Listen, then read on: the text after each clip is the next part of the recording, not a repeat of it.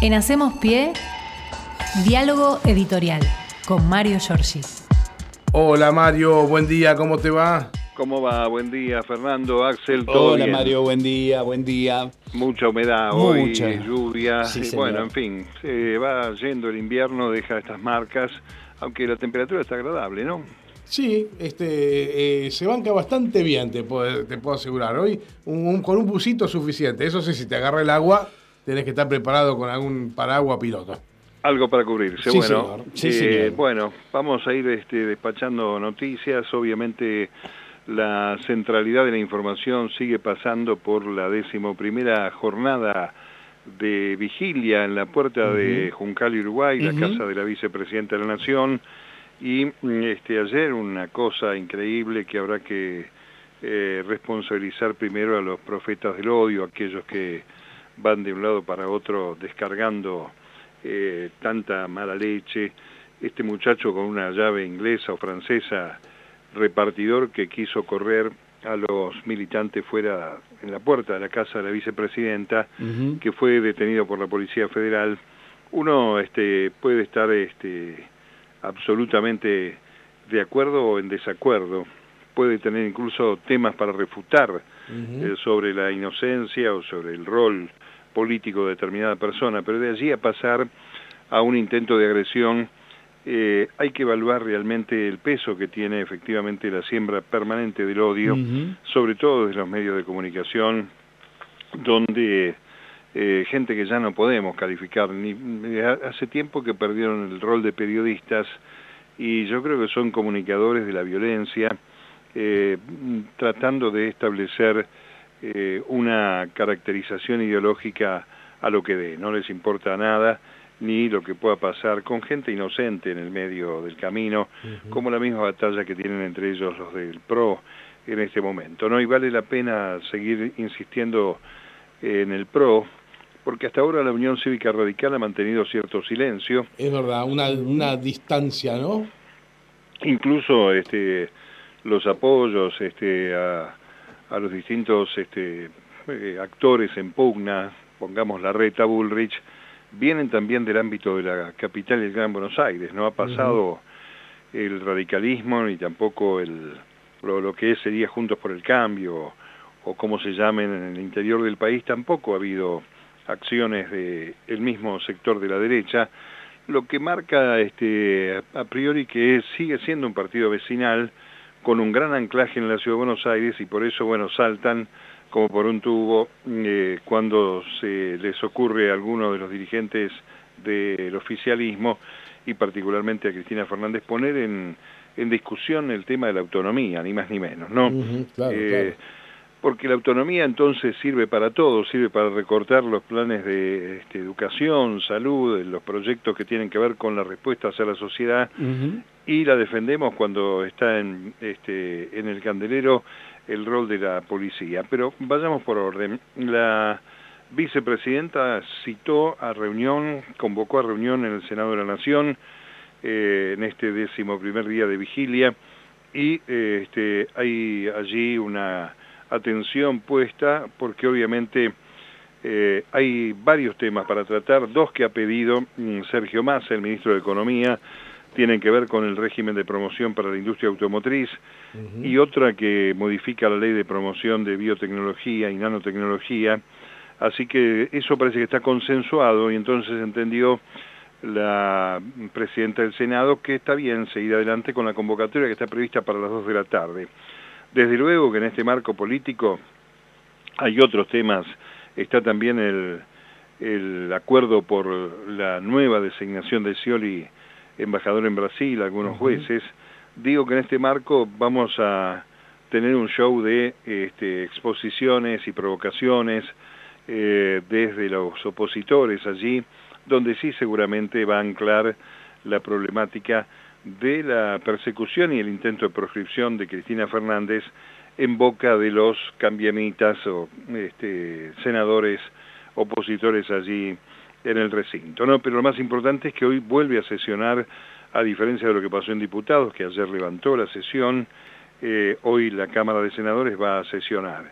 Y en el seno del mm, justicialismo, del Frente de Todos, eh, ayer salió eh, Andrés Larroque, el cuervo Larroque, a criticar eh, duramente a Juan Grabois ante la salida de sus diputados del bloque de diputados oficialistas.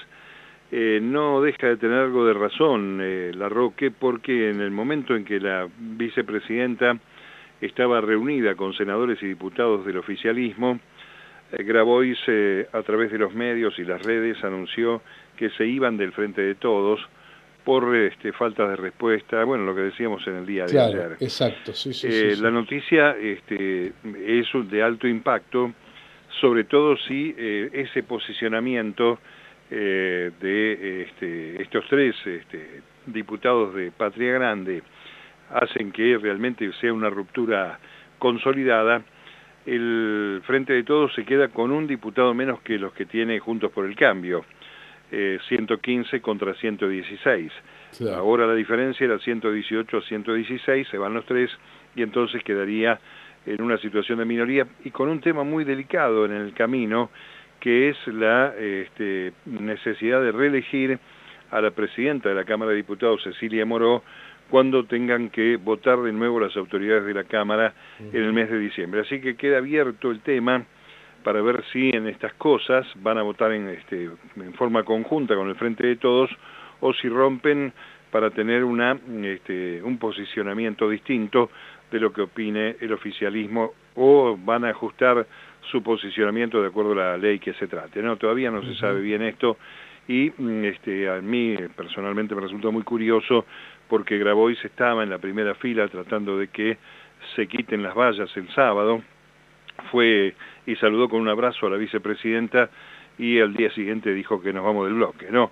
Eh, bueno, en fin, son acciones, son actitudes que después se verá con el tiempo eh, cuál es el peso que van a tener, ¿no? Bien, eh, lo que no se puede este, discutir, Mario, es que este, a nivel económico la Argentina para algunos está viviendo un ajuste, aunque Massa diga que no.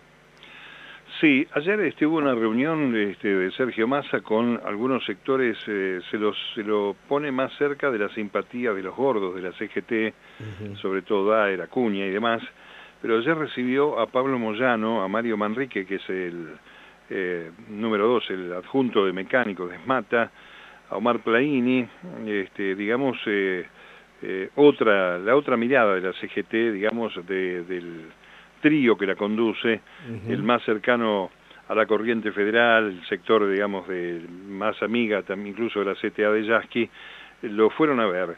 Y mm, este, mm, quiso, este, como pudo, aclarar Massa que eh, estaba un poco molesto porque lo están marcando como responsable del ajuste presupuestario, eh, sobre todo porque hay algunos recortes este, que tiene que explicar cada vez que le preguntan Massa, uno tiene que ver con eh, el Ministerio de Salud, nada menos, eh, que eh, responde a una partida aparentemente destinada a comprar o, reservada para comprar vacunas contra COVID-19, que como este, ha bajado notablemente el, el tema de la, del riesgo de contagio por la inmunización, parece que no se va a utilizar para comprar la cantidad que originalmente eh, se iba a comprar. Recordemos que la Argentina, a través del laboratorio Richmond, tiene también la fabricación de Sputnik y este, se ha completado un gran porcentaje de ciudadanos que estamos vacunados incluso con el segundo refuerzo, es decir, las cuatro vacunas, ¿no? Exacto. Pero bueno, explicó ahí, también hay un recorte en educación con el tema de las partidas para comprar computadoras, eh, y está, este, obviamente, la realidad. La realidad, este, a mí me parece que va más allá de este tema eh, y del ajuste, sino que está pasando por el tema de la inflación, del control o no control de precios. Ayer los panaderos se fueron muy calientes con Tombolini. Sí, exactamente. Eh, y también, obviamente, está el tema de este escenario complejo donde aparecen este, subas, no solamente en la gente que este, pidió el subsidio, mantener o no, eh, y este, prepagas, bueno, hay varias cosas que están dando vueltas donde muchos dicen, bueno, mientras están distraídos con lo que sucede con la vicepresidenta, el presidente y el ministro de Economía están ajustando, ¿no? Lo veremos en los números, lo veremos si consiguen sobre todo resolver el problema de aquellos que no llegan a fin de mes mm. bajo ningún punto de vista y están en relación de dependencia con trabajo en blanco, ni que hablar de aquellos sectores que requieren de la asistencia permanente del Estado. Por ahora lo que hay es esto y eh, las señales no son buenas, sobre todo porque esta mañana estaba leyendo, no voy a, extenderme con eso acá, pero mm, este, apareció esa, esa baja del pedido de mantener subsidios de casi 50.000 ciudadanos para poder comprar los 200 dólares por mes. Esa, ¿Se acuerdan que se dio a conocer que si querías el subsidio este, te impedían comprar dólares? ¿no? Exacto. Bueno, la lista de la, los impedimentos para comprar dólares son este, como 25 más o menos, así que... Sería el 26 este, este. Hay que, este, no, no, eh, dentro de las disposiciones que tiene esta medida, tenés que encajar justo en la posibilidad de este tipo que está en condiciones de comprar, porque aún este, sosteniendo o rechazando, perdón, el subsidio, eh, hay otras condicionantes que hacen que eh, este, sea complicado, ¿no? El tema de comprar 200 dólares. Una medida que está destinada a que no se despilfarren dólares o se utilicen para compras en el exterior y el Banco Central pueda tener una contención de la estampida de salida de dólares, si se multiplica 50.000 personas por 200 dólares, estamos hablando de una gran cantidad de dinero este, que eh, se evitan o se iban a evitar. En fin, bueno, veremos qué pasa, porque el tema de, este, de la economía es un tema muy, muy delicado como siempre, ¿no? Eh, y el otro, el otro tema delicado, ¿se acuerdan que les dije que la reta trabajaba de lunes a jueves? Sí, sí. Eh, me, me, equivoqué, porque ya se fue al interior del país hoy, Ah, que es jueves, este, con lo cual el, del jueves hasta el lunes que viene, este, la ciudad de Buenos Aires, que tanto cuida, eh, sobre la que defiende la autonomía y demás, eh, lo puede esperar mientras él está de campaña electoral por allí. Qué bien. Lo, lo, no sé, viste, qué sé yo. Queda, queda la ciudad en manos de los polimilitantes. Y sí, este, efectivamente, una banda de militantes vestidos de policía. Claro. Son este, una banda del PRO disfrazados de policías que este, en el día sábado cometieron el error de que se le cayó un cargador con la pistola 9 balas de las 9 milímetros y este, la encontraron militantes, justamente hablando de Patria Grande, la encontraron los de Patria Grande y se la llevaron a la legisladora de la ciudad, Ofelia Fernández, que también es de Patria Grande, y todavía no se sabe si ella va a estar rompiendo el bloque de concejales o, legisladores porteños. Pero lo cierto es que ayer eh, hizo un video con imágenes de las balas y este, las balas fueron eh, entregadas a la MAC, con C, ¿no? La MAT, que es este, la eh, agencia de materiales eh, complicados, no quiere decir eso, pero es la que tiene que encargarse de analizar, evaluar otro tipo de acciones vinculadas con el uso de este, objetos metálicos, entre ellos la este, fundición de las armas que compra, aquella, aquel proceso que sigue funcionando, de comprar el Estado armas para ir desarmando a la población, bueno, eso lo hacen ANMAC. Vamos a ver qué sucede, eh, porque obviamente la reta mm, eh, encontró, gracias a las palabras de la vicepresidenta, un reemplazo para discutir el rol de la policía de la ciudad que sigue incumpliendo el fallo del juez Gallardo, porque siguen estando allí en la puerta de la casa de la vicepresidenta, y la reta encontró la excusa para hablar de la autonomía porteña, que es un tema que yo creo que es necesario debatir, eh, como es necesario también debatir esa constitución del año 94, amañada en el Pacto de Olivos y que, eh, bueno, nunca se terminó de cumplir bien. Tenemos cosas reprochables más allá de la autonomía de la ciudad, como el Consejo de la Magistratura, que nunca se terminó de consolidar, no está legislado bien, eh, y que es una constitución eh, que permite o que es permisiva para políticas neoliberales y no toman en cuenta, más allá de suscribir los pactos internacionales en materia de derechos humanos, no toma en cuenta el procedimiento de gestión de los gobiernos que va en contra incluso de esos intereses que dice la Argentina suscribir en materia de derechos humanos. ¿no? Eh, en fin, eh, no solamente se metió con la autonomía la reta, sino que dijo que en el PRO hay posiciones diferentes, pero no hay ninguna posibilidad de que se quiebre el partido Mientras tanto, Bullrich y compañía este, siguen dando batalla. Yo creo que Bullrich está tratando de horadar el terreno para ser jefa de gobierno de la Ciudad de Buenos Aires, eh, un cargo al que aspiran varios, Quirós, la propia María Eugenia Vidal, etcétera, Acuña también, Soledad Acuña, la excepcional ministra de Educación que, tiene, que tiene la reta. Eh, o sea que, hay, que hay ahí este, un caldo de cultivo complejo, pero si ya me sumamos las balas de plomo, eh, la represión, los gases, incluso eh, hay una imagen que circuló de una señora que le tiran gas pimienta a los policías mientras estaba aplaudiendo por la intervención una vecina de Recoleta. O sea que... ya que pasa por ahí le tiramos también. No perdonaron nada, digamos. Hasta los presuntos votantes de la reta eh, fueron agredidos en, en el barrio de la vicepresidenta. En fin. La forma en que eh, eran trasladados policías en ambulancias, una imagen que se vio ayer, realmente es una verdadera vergüenza también, ¿eh? Como si no tuvieran vehículos eh, en, la, en la policía de la ciudad como para transportarse, que usaron este, ambulancias del SAME. Impresionante. Bueno, ahora están contando que eran los policías heridos. Este, todo parece un montaje, ¿no? Eh, todo por donde se lo mire, sale Ritondo a decir, mírenlo a Kisilov con las ambulancias del SAME de la provincia en la marcha de Cristina. Eh, no eran de la provincia de Buenos Aires, del SAME era de la ciudad de Buenos Aires, y, mm, este, y si lo hubiera sido, este, tal vez hasta con cierto sentido uno tendría que explicar y comprender por qué el gobernador de la provincia dispuso que vayan este, ambulancias, teniendo en cuenta eh, la este, frialdad con la que se mueve el gobierno de la ciudad, a que le importa más golpear y pegar gente, pegarle a la gente que este, protegerla, ¿no? Eh, pero no, parece que se los llevaron este, o fingieron que estaban heridos o justificaron esa subida eh, para este, seguir dándole para que tengan la gente. Para ser heridos, Mario, yo vi las imágenes varias veces. Eh, subían bien rapidito y con agilidad a la ambulancia. Sí, por supuesto. Por supuesto, además se mintió ahí eh, gente que está pertrechada, escudada. Eh, no, no hubo, como esperaban, un uso de las piedras que dejaron en los contenedores.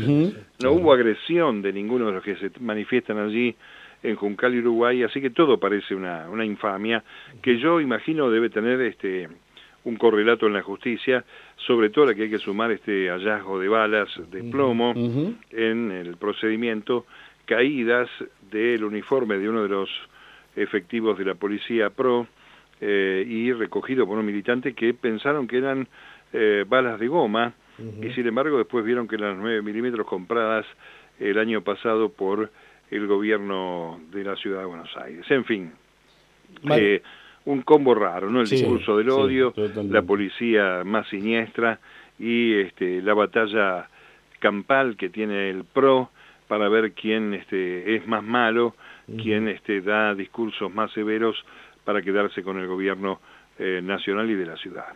Tengo acá este, en, el, en el punteo diario que hacemos, Mario, el tema de, de, los símbolos del peronismo. ¿Qué podemos decir al respecto? Bueno, yo me acordé ayer eh, del decreto ley 4161 del 5 de marzo de 1956. El 4161 es el que prohibió los elementos de afirmación ideológica y de propaganda peronista de la fusiladora, de Aramburu y Rojas, eh, donde, entre otras cosas, se señala que el Partido Peronista actuando como instrumento del régimen depuesto, se valió de una intensa propaganda destinada a engañar la conciencia ciudadana, para lo cual creó imágenes, símbolos, signos y expresiones significativas, doctrinas, artículos y obras artísticas. Esto para corroborar que hay eh, en esos sectores de la derecha en la República Argentina, con historia, eh, una situación sistemática de persecución, de intento de proscripción, eh, que en este caso eh, prohibió las imágenes, símbolos, eh, signos, expresiones, eh, bueno, doctrinas, artículos, incluso la utilización de la foto de los funcionarios peronistas o sus parientes, el escudo y la bandera peronista, el nombre propio del presidente depuesto, el de sus parientes, las expresiones peronismo, peronista, justicialismo, justicialista, tercera posición, la abreviatura PP, las fechas exaltadas por el régimen depuesto, las composiciones musicales, estoy leyendo ¿eh? el decreto, eh, composiciones musicales la marcha Los Muchachos Peronistas y Evita Capitana, fragmentos de esas canciones, discurso del presidente de puesto o su esposa, ya fallecida para esta época, recordemos, eh, o fragmentos de las mismas. Ese discurso del odio, por más que para muchos les parezca con todo respeto un boludo, el marido de Pampita, eh, eh, este, tiene raíz en esto, tiene raíz en el mismo pensamiento que tiene López Murphy, que es su jefe, el jefe político de García Moritán, con su frase escueta pero contundente, son ellos o nosotros. realmente eh, esta recurrencia hace que uno tenga este, la certeza de lo que cuando estamos contando con este, desde una mirada crítica lo que significa el discurso del odio, en esto de lo simbólico, en esto de haber tirado al riachuelo las imágenes de Eva Perón y Eva Perón que después fueron rescatadas y están en la Quinta de San Vicente, o todos estos eh, procedimientos que quedaron escritos en el fragor de la historia siniestra de la derecha en la República Argentina, radican en este muchacho eh, que mm, este, es conocido como el marido de Pampita, porque además es un ignoto, es un concejal de la ciudad de Buenos Aires, que de alguna forma tiene que aparecer y lo hace mm, este, desesperadamente proponiendo que se derrumbe el histórico edificio del ex Ministerio de Obras Públicas, hoy de Desarrollo Social y también de Salud, que funcionan allí, con este, absolutamente la brutalidad de este, el gorilaje, pero al mismo tiempo desconociendo que se trata de un monumento histórico nacional. Es como si hubiera este, propuesto demoler el cabildo. Con lo fácil que es googlear, ¿no? Eh, pero vos sabés que eh, eh, justo Página 12 ha sacado una nota muy interesante acerca de la historia del Palacio Unzué, el que usaba Perón claro, la residencia. Exactamente, que la demolieron en el año 55.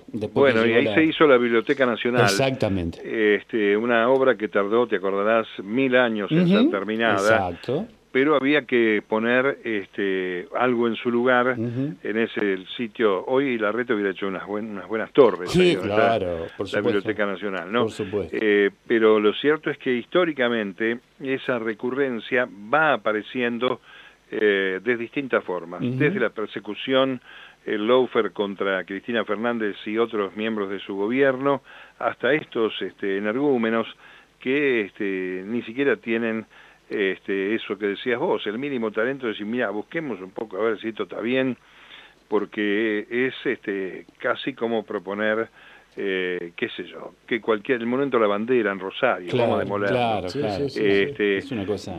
Mario, pero fíjate, claro, fíjate estas coincidencias, Mario. Eh, este Moritán eh, llega a, a, nuestros, a nuestros oídos por ser el novio, la pareja de, la modelo Pampita. Qué parecido a lo de Milei, que llegó a nuestros oídos por ser el ex novio de, la cantante Daniela, ¿no? Y, qué parecidos que son en la forma de pensar también. Sí, bueno, este, sí, forman parte del, mismo. Es un armado, ¿no? Casi, casi es una costura que se repite. Sí, forman parte del mismo colectivo, de la misma herencia, del, del antiperonismo y del odio. Eh, porque además este, esto tiene que ver efectivamente con lo que simboliza, en este caso, la figura principal del peronismo, que es Cristina Fernández, no, no, dudarlo, eh, pero ha pasado este, a lo largo de la historia, ¿no? Los 18 años de proscripción del peronismo, eh, gobiernos incluso democráticos que asumieron mm, desechando reivindicar al peronismo, este, qué sé yo, recuerdo los casos de Frondizi y Ilia, asumieron eh, con el, peronismo proscripto, eh, hubieran sido otros, obviamente, los resultados electorales, y mm, este, en el caso de Frondizi, Perón ordenó votarlo este, a Frondizi, después Frondizi, eh, bueno, traicionó justamente ese voto, ese caudal de votos que le había otorgado el peronismo, que era una forma de salir de este, la trampa mortal de la fusiladora, pero lo cierto es que esa, esa recurrencia va reapareciendo y ahora sublimada por eh, los medios de comunicación y, por cierto, con este, el desparpajo de la justicia eh, desde el primer este, ministro de la Corte, presidente Rosati, votado presidente por sí mismo y presidente además del Consejo de la Magistratura, votado por él mismo, que en estos días se metió a hacer este, declaraciones vinculando eh, su sabiduría sobre temas de la economía, en fin. Ah, pero dio una charla formal, dio una charla formal sentando posiciones, de cuestiones que en el futuro puede llegar a ser motivo de un fallo, adelantando posiciones. Fue, eh, sí, también tuve la suerte de escuchar bastante, un fragmento bastante grande de esa conferencia que dio oficial, eh, donde el tipo expone perfectamente su idea y en un momento hasta dice, al que no le gusta, dice, al que no le guste que haga una revolución. Palabras de él. Sí, bueno, eh, ojo con esto, porque, y digo ojo no para entre nosotros, sino para los propios opositores que aspiran a ser candidatos a algo, porque esta gente, eh, envalentonada como está, estos cuatro miserables que están al frente del Poder Judicial en la República Argentina, pueden encontrarle la vuelta eh, para que haya una sucesión presidencial que lo ponga como presidente al presidente de la Corte. Eh, es uno de los este, elementos de la línea sucesoria en el caso de una cefalía de gobierno. ¿Qué sería un golpe eh, judicial? ¿Cómo se lo podríamos llamar a esto? ¿Y es un golpe judicial o es un, golpe que tiene que ver con lo que pasó con este, Dilma Rousseff en, en el Brasil, donde este, sin desarmar, sin desarticular la Cámara o los cuerpos legislativos, la justicia empujó, ya lo había metido en cana a Lula, empujó eh, y el eh, vicepresidente fue un traidor y quedó al frente del Poder Ejecutivo, pero bien podría haber asumido el Tribunal Superior de Justicia del Brasil, y aquí lo dice la Constitución argentina. Eh, por cierto, este, tampoco se están dando cuenta los opositores, salvo que su desprecio a la democracia los deje que corra hasta que haya una nueva convocatoria de elecciones, eh, eh, aquí hay un dique de contención en la República Argentina que sigue siendo el movimiento peronista, en todas sus formas, el campo nacional y popular, como se lo describe más abarcativamente, eh, que es un dique de contención para que esto no suceda. Pero esta gente está este, absolutamente eh, politizada de la peor manera. El Rosencrantz diciendo que no es cierto que donde hay una necesidad haya un derecho, y esta aparición de Rosati que es un hombre que está reñido con su propia vocación política, fue intendente de la ciudad de Santa Fe, Rosati, y, venía presuntamente del peronismo, eh, por lo tanto, aquí creo que hay otros factores que habrá que buscar en el enredo del poder real, eh, que hace que haya un comportamiento siniestro de los cuatro miembros de la Corte Suprema y una insólita demora, un enorme fracaso del presidente de la Nación en empujar este, decisiones que bien puede tomar por decretos de necesidad y urgencia para modificar la situación de la justicia en la República Argentina. Lamentablemente, eh, sin caer en el bochornoso episodio de Macri proponiendo y haciendo entrar a los jueces por la ventana, aquí bien podría el presidente de la Nación eh, elevar el número de este, jueces, ministros de la Corte Suprema y después dejarlo a referéndum del este, Senado de la Nación eh, para que este, por lo menos se pueda tener un equilibrio desde el punto de vista de la prestación de justicia en la República Argentina. No, no es uno un legulillo ni, ni mucho menos, pero me parece que ha habido y hay aún hoy razones suficientes eh, para entender que en el caso de la derecha, cuando el juez te falla en contra, es un juez K, y si falla a favor tuyo está todo bien, es un juez independiente, bueno, de arriba para abajo eh, creo que la parte más compleja de la justicia, los juzgados federales de Comodoro Pi, la Cámara de Casación en manos de los visitantes de Olivos eh, y la Corte Suprema, hoy por hoy eh, justifican que tenga la imagen más mala de los poderes políticos en la República Argentina, de los poderes de la República, la este, justicia sea, el Poder Judicial sea el que tiene imagen más negativa. En fin, los temas del jueves, compañeros. Sí, señor. Bueno, Mario, muchísimas gracias como siempre y nos estaremos reencontrando mañana. Mañana. Mañana, con todo gusto, viernes. Abrazo. Abrazo grande. En Hacemos Pie, diálogo editorial con Mario Giorgi.